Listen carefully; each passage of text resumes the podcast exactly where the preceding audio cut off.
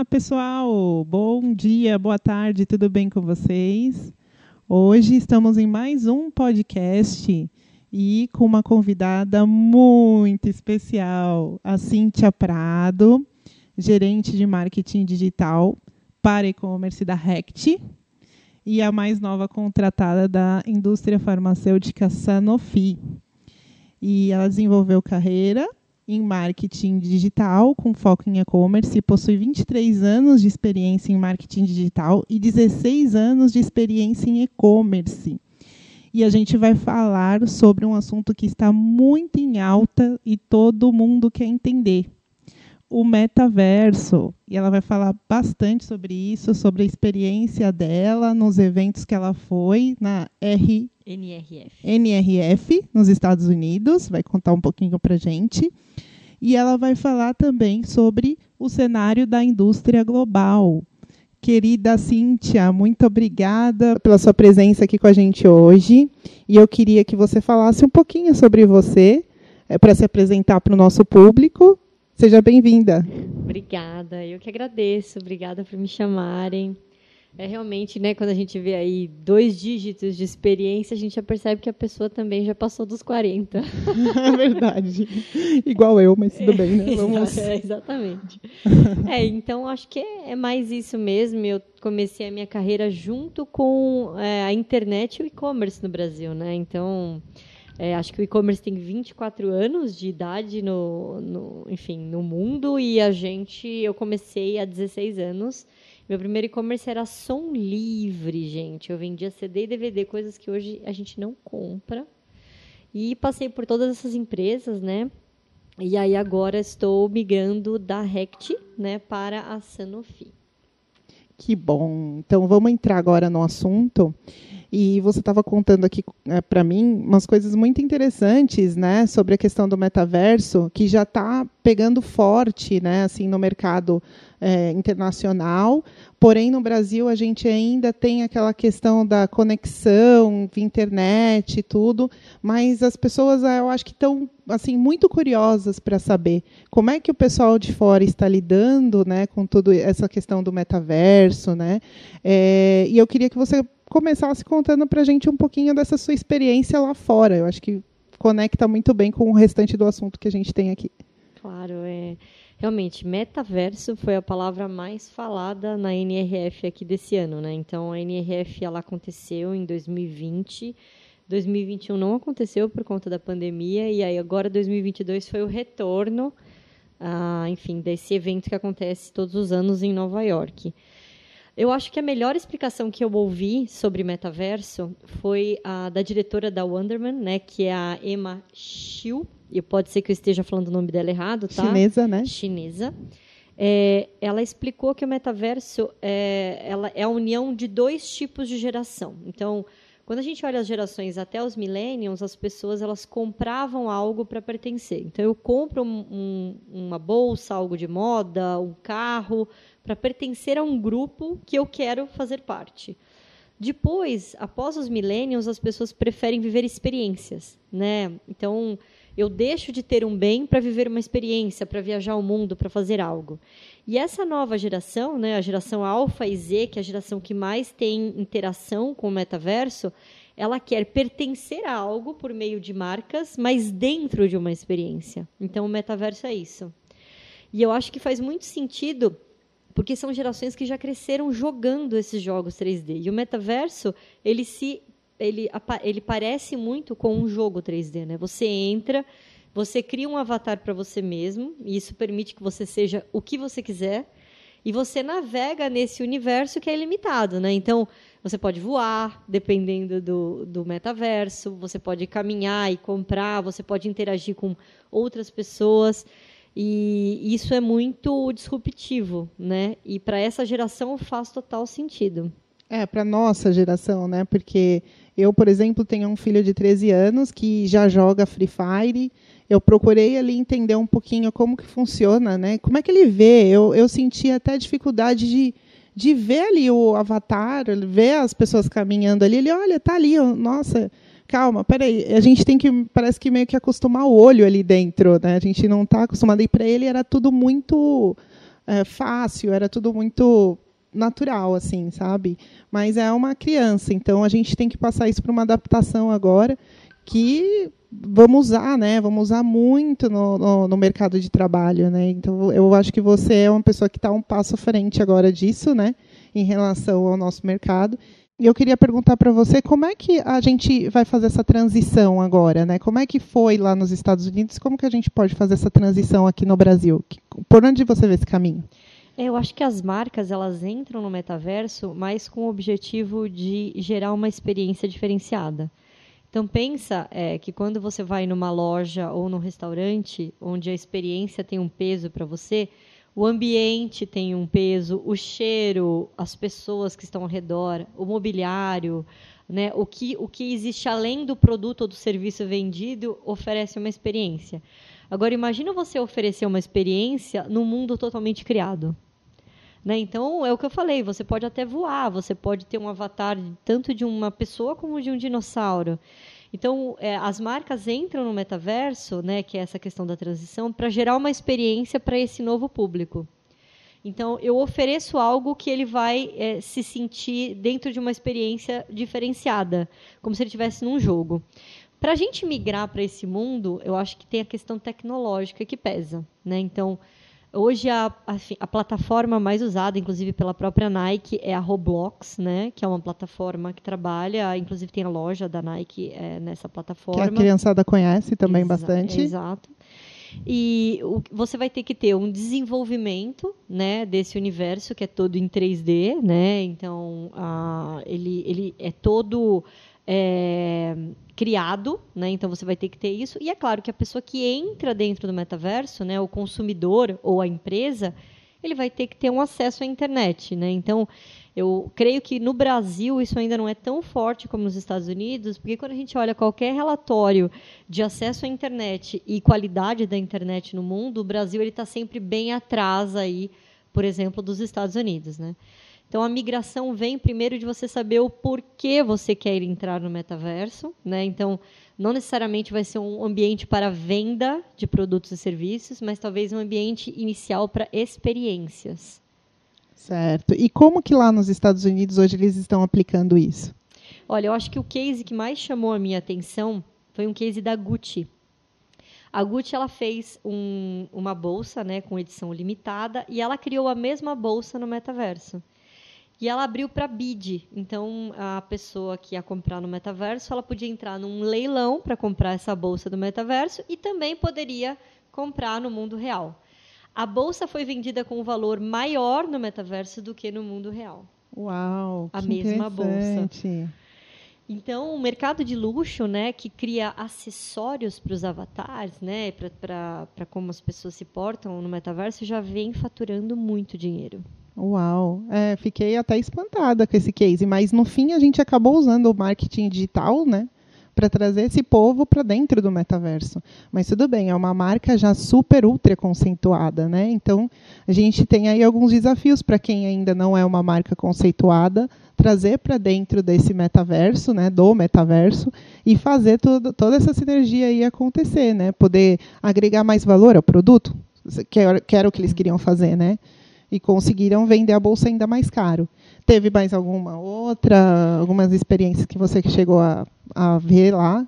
Eu achei interessante também o, CEO da Ralph Lauren, que é uma marca mais forte, é, não é tão conhecida e forte aqui no Brasil, mas é uma marca muito é, importante.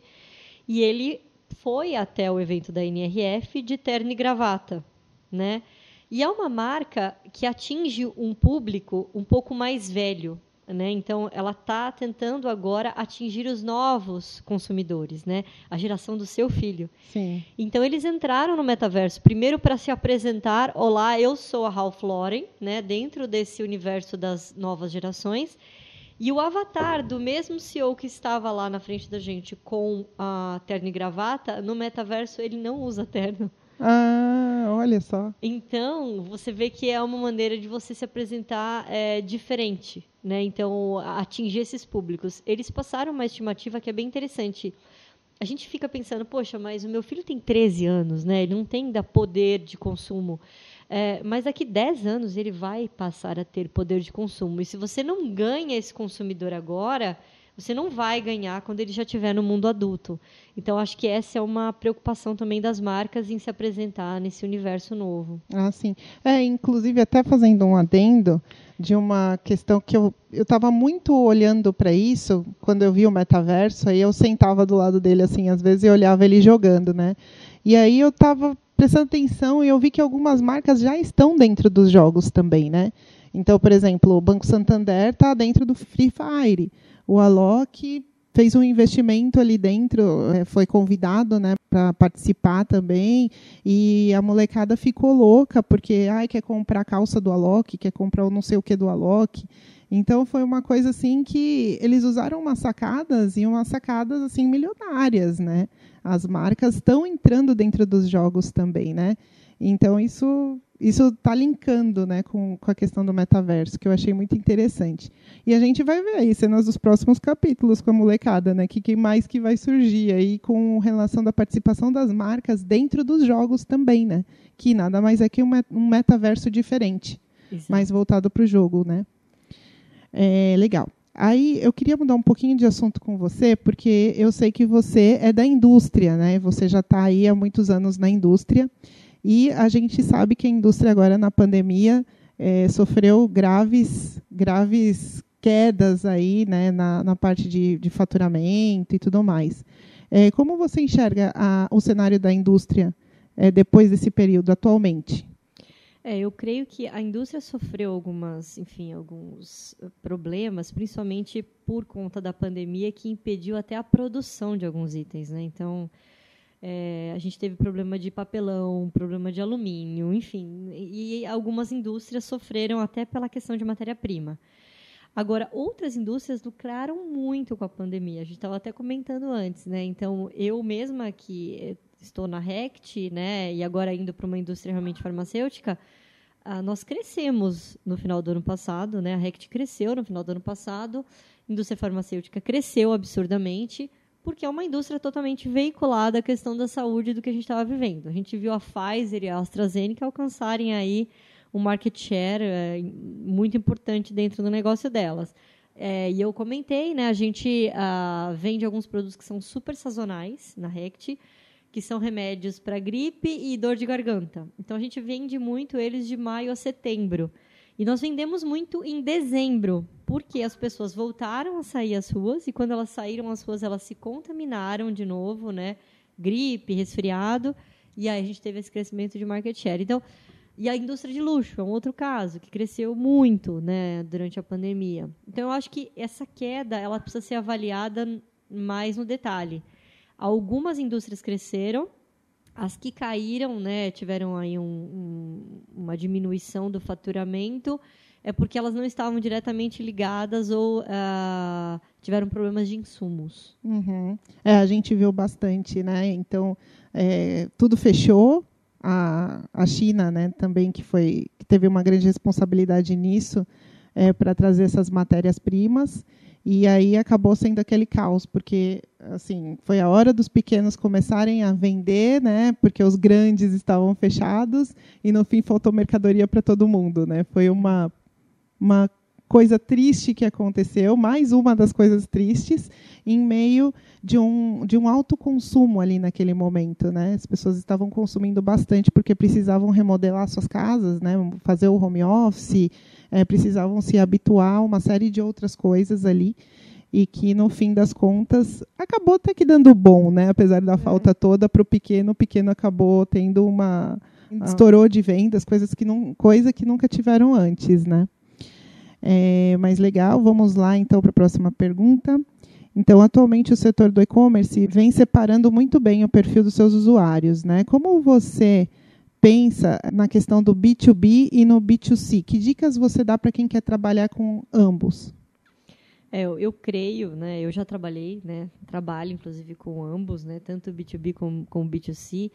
É, em termos mais estratégicos, é, entender o perfil de compra de um consumidor, pessoa física, e de um consumidor, pessoa jurídica. Enquanto uma pessoa física ela está muito mais adepta a compras por impulso, né? então a compras de momento, é, um consumidor, pessoa jurídica, B2B, ele não vai comprar por impulso. Né? Então, eu creio que a maior diferenciação entre esses dois perfis, aí já falando um pouco realmente de marketing, quando você vai falar com B2B, é a questão de reputação. Né? Então, é, a empresa faz negócio com empresas que têm reputação, que ela tem confiança. Né? Então, passa por vários processos de aprovação de crédito, é, confiança em entrega do serviço ou do produto, indicações, é, o próprio fluxo de caixa. Né? Então, se é a compra para revenda, tem que casar com o fluxo de caixa dessa empresa. Então, a compra é mais racional. Então, você vai ter que focar muito na questão da sua reputação, né, para atingir relacionamento e reputação. Quando a gente fala de um B2C, que é um consumidor final, aí é claro que vai ter uma variação de categoria para categoria, mas eu acredito que a audiência é muito importante. Então, falar com as pessoas certas, e não só com as pessoas certas, mas no momento certo, né, e pelo canal correto. Né? Então, quando você fala a mensagem certa para a pessoa certa no momento certo, você tem mais chances, chances de conversão. É isso que eu vejo. Ah, legal. É, o B2B, muita gente pergunta né, sobre isso, para mim, pelo menos, na, na minha experiência. É, mas como que eu vou trabalhar B2B na internet? Porque o B2B, é, eu tenho que ter esse relacionamento com a empresa fora do online, né? E, e não. E hoje a gente vê que muitas, muitas empresas eles estão acabam concorrendo com seus próprios clientes, né? Então ele vai lá, ele abre um marketplace, ele concorre é, com, a, com um lojista que compra dele e ele tem mais preço, o lojista acaba se sentindo desprotegido ou desassistido e é, no fim das contas acaba sendo um tiro no pé, né, do, nessa parte do B2B. Como você acha que a estratégia pode ser remodelada nesse caso? É, estratégia de canal, eu acho que é o desafio de, enfim, de qualquer negócio, né? Então, todos os canais têm que ter um papel muito é, claro, que é o, o, que você passou. A gente mesmo passa por isso, né? A gente tem um canal B2B que vende para varejos que depois vendem no marketing 3P, né? No, no marketplace, né? No, no 3P para a gente, uh, competindo com conosco. Então, é a indústria competindo com ela mesma por conta dessa, dessa perna aí do, do B2B. Aí é uma questão de vocês estruturar muito bem os seus canais. Então, poxa, se eu vou vender é, B2B, né, e esse B2B tem total liberdade de vender online, o que, que vai ter de diferenciação entre o que eu vendo no B2B para ele revender e o que eu vou vender diretamente nesse canal online? Eu acho que isso já, já cria uh, uma estratégia. E aí vai desde uh, preço, até realmente portfólio. Né? Então, poxa, eu vou ter um portfólio que é de um P, onde eu vou trazer talvez ma marcas ou tamanhos ou formatos, né? depende muito do negócio, que são mais estratégicos para mim como indústria. E o core do meu portfólio eu vou vender no B2B para que eles se vendam e eu não vou competir comigo mesmo. Então, eu acho que tem que ter é, esse, esse passo atrás para não gerar depois um estresse, né? Que é, é, o que é. acontece. É, é, aqui a gente também oferece umas estratégias B2B. Uma delas é o cross-docking. Então, a gente carrega os produtos dentro do e-commerce daquele fabricante e o lojista fecha a, essa loja virtual, vamos falar assim, e ele já tem todos os produtos ali prontos para vender. Então, isso acaba gerando uma parceria muito grande. Então, quando a indústria recebe o lead e o lead é uma pessoa física, ele pega e passa para esses parceiros para comprar direto do site deles via cross-docking, o que na verdade ele só vai fazer essa triangulação. E aí a gente procura trabalhar essas estratégias para que a gente não mate o nosso mercado, né? O nosso mercado online. Então eu, eu acho isso uma das questões que assim a gente tem que discutir mais, muito mais sobre criar isso, né? Criar novas estratégias B2B para a gente não ter é, perdas, né? Acontece que aí nem o B2B vende corretamente. Né? Exato. E nem o B2C vende corretamente, porque eles estão brigando dentro de um canal online. Acho que o único beneficiado talvez seja esse marketplace. Porque Exato. ele vai fazer um price match ou alguma coisa nesse sentido e vai acabar vendendo a um preço a, abaixo do que deveria e ninguém ganha, nem a indústria ganha e nem o, o varejo que comprou da indústria, né? É, eu concordo plenamente. Eu acho que quem acaba ganhando no final são só as grandes marcas. E aí, qual, qual o benefício que a gente está trazendo? Qual a evolução que a gente está trazendo para o nosso e-commerce, né? Então, isso acaba ficando muito na nossa mão, a gente que trabalha com essa parte do marketing digital, né? Trazer essas soluções, porque a indústria, não sei se você concorda com isso, mas eu acho que nessa parte do digital, ela está muito atrás ainda, né? Eu não sei se você já teve alguma experiência com relação a isso, de, de sentar numa sala com a diretoria e tentar convencer dentro dessas estratégias e conseguir fazer isso sair do papel, porque realmente os processos são muito engessados. É, eu não, eu vivo isso, a gente brinca que nós somos evangelizadores, né? Você entra na indústria e você começa a explicar e convencer as pessoas de algo que já deveria é, está muito claro para eles. Mas quando eu saí do varejo, né, eu fiquei de 2005 a 2012 no varejo.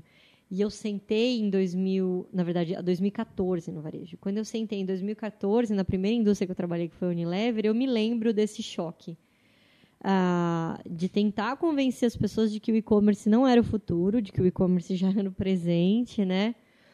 e de levar a expertise do lado da mesa do varejo para a indústria. É, eu acho que o ponto que, que gera ainda muito conflito é essa questão da estratégia entre os canais. Então, o que muitas indústrias fazem, elas estabelecem metas agressivas para todos os canais, em todos os produtos e em todas as marcas. E acontece que os canais brigam entre si. Quando a gente consegue criar diferenciação entre os canais em termos de estratégia, que é o que a gente está discutindo aqui, as metas são diferentes e cada canal vai crescer na sua estratégia sem entrar em choque ou entrando o mínimo possível de choque com os demais, né? Uhum. E o ponto do e-commerce eu acho que é poxa, mas 1% só das vendas do meu e-commerce, poxa, 8% só das minhas vendas da minha indústria, perdão, é, está no, no digital. Só que as empresas que pensavam assim, elas tomaram um choque a partir de 2020 com a pandemia. Porque, de repente, o canal que era o menos importante era o único. Uhum. Né? Então, a gente mesmo viu um crescimento mais que dobramos aí a participação no e-commerce versus o faturamento total da Rect, porque era o canal. E as pessoas que testaram, elas gostaram, né? Então agora elas continuam comprando também nas lojas físicas, mas nos canais digitais, né? É, eu acho que também a indústria ela tem assim uma responsabilidade muito grande em relação ao branding, né?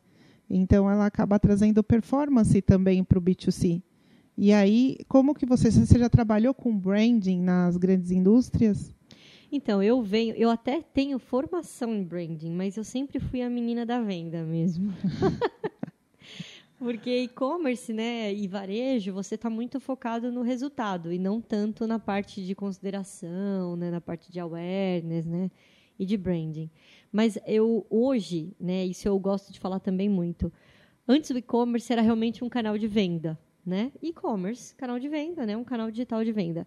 Hoje, quando você olha a audiência de alguns canais de TV versus a audiência de alguns e-commerces no Brasil. Então, se você olhar a audiência aí, você vai num similar web, né, e coloca alguns dos grandes e-commerces do Brasil e vê qual é o tráfego que eles têm, né, o número de visitas que eles têm mês, você vai se assustar, você vai perceber que o e-commerce também é uma vitrine. Uhum. E quando o e-commerce é uma vitrine, né, ou uns aplicativos, né, aplicativos que são essenciais para as pessoas hoje no, no dia a dia, você vai ver que é, eles sendo, esses aplicativos, esses e-commerce sendo vitrine, eles vão cumprir esse papel de awareness. Porque você vai poder falar, comunicar, gritar o que você quer através desses canais. Então, o, o e-commerce que ele tinha muito esse papel de lower funnel, né, de é, converter e gerar fidelização, hoje ele começa a ter um pouco do papel de consideração e de awareness, porque ele tem uma abrangência enorme, né? Ele, ele fala muito com as pessoas. Nossa, muito interessante isso. E você era, que nem você mencionou, a menina das vendas, né? Então, eu assim, hoje eu vejo uma pessoa que ela é marketing, ela é vendas, é um grande diferencial. Porque ou na, no nosso mercado, né? Ou a pessoa vai lá, cria as estratégias e joga para o time comercial chutar para o gol, ou ela é comercial e senta ali e espera vir o lead. Como é que é essa junção de você ser as duas coisas? É, eu acho que isso é uma tendência, né? Eu, pelo menos eu vejo no time com quem eu trabalho. Então, quando eu comecei a trabalhar com marketing mesmo, eu sou de formação, sou designer, né? Então eu sou uma designer, eu fui web designer por muitos anos. Então quando eu comecei a trabalhar com marketing, depois dessa especialização, eu fui trabalhar em marketing dentro de e-commerce. E marketing e-commerce é você atrair as pessoas para dentro da loja para converter. Então já estava muito casado, né? Eu nunca fui o marketing que criou o conceito da marca ou uh, o, o, marketing que vai falar da personalidade da marca. Eu sempre fui o marketing que eu brinco, sabe aquele cara que fica com o microfone na loja? Uhum. Sabe? Ou o cara da feira que fala Chamando. que mulher, vem, mulher vem. bonita não paga, mas para mim não leva. É essa pessoa, que é você gerar tráfego para o e-commerce. Né? Então, você está no Google, você está nas redes sociais, você está dentro uh, de qualquer canal, ou até mesmo no CRM de e-mail, marketing, agora tem o WhatsApp e SMS, né? falando para pessoas, ó, entra no meu site ou para conhecer ou para converter. Então eu sempre fui um pouco comercial e um pouco marketing. É que também a gente vem de outra época, é, né? Exatamente. Explica um pouco, porque as gerações de hoje, né, que chegaram para o nosso mercado, já vem um cenário muito diferente, vem um cenário muito mais especializado, cada um cada qual na sua área. E na nossa época, não. Na nossa época não existia essas diferenciações. A gente estava descobrindo a internet, né? Então eu acho que casou né, essas informações assim. E você já era menina das vendas, então vem cá, vamos, vamos vender na internet também, né? Exatamente, foi isso. E hoje a gente brinca, né? Por exemplo, o meu uh, consumer experience na Calunga, que eu trabalhei, era ouvir as pessoas no saque porque é, você como designer você acha que se você colocar o botão comprar verde, né, ou se você Nossa, colo... quanto né? se disso, gente, você... o botão verde, porque é. a, user experience se resumia no botão verde comprar, porque a pessoa ia apertar. É, a questão também né, da nossa leitura ocidental, né, que é sempre aqui né, do, do lado superior esquerdo para o lado inferior direito. A gente lê assim, né, no, no, no ocidente, né? Então, os banners que ficam desse lado, eles têm mais visibilidade do que desse lado, essas coisas. A gente colocava isso à prova ouvindo o saque. Porque você falava, mas clica nesse botão. Que botão? Você não está vendo abaixo disso?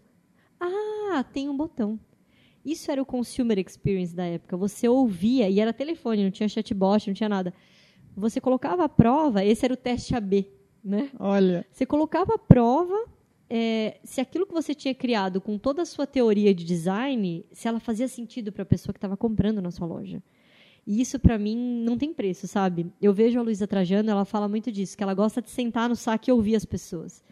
Porque quando você ouve como a pessoa vê o seu trabalho, como ela está vendo a sua loja, aquilo vale ouro, né?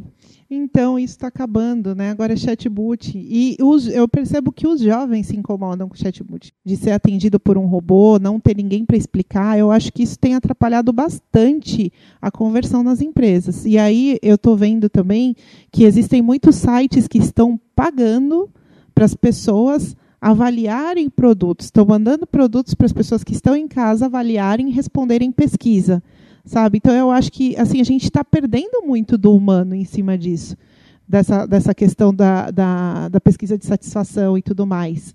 Como que você vê isso hoje? É, eu, eu acho que não sei se é felizmente ou infelizmente, acho que é felizmente, né? Não tem volta essa questão de chatbot, assim, né? As, não, a gente não vai ter mais uma mesa de, sei lá, eu tinha 15 pessoas no saque de pós-venda lá na época. Agora não, não, não existe condições de manter essas pessoas. E tem o fator humano também. Mas o que eu vejo é que muitos chatbots são muito burros. Isso que irrita os jovens. Porque você tem que falar da, de uma maneira determinada, escrever de uma maneira determinada para que ele te entenda. E e a gente tem que falar do jeito que a gente fala, né? Então eu acho que uh, vai ter que ter aí uma melhoria, uma otimização na inteligência artificial que está por, por trás do chatbot, para que ele seja mais inteligente. E os avatares vão ter que ser cada vez mais humanos, né? Eu acho que a Lu do Magalu é um exemplo. A Lu do Magalu saiu na Vogue. Então, é, ela é uma modelo, ela é uma pessoa e ela tem uma personalidade. Então você sabe como que ela vai responder, o que, que ela vai falar, né? Então eu acho que é, a gente perde de ouvir a pessoa falando mas talvez a gente possa ter uma leitura melhor dos dados, né? Então, de como ela navega, o que ela faz. O desafio é você transformar esse mundo de dados em informação. Pois é, saber analisar os dados.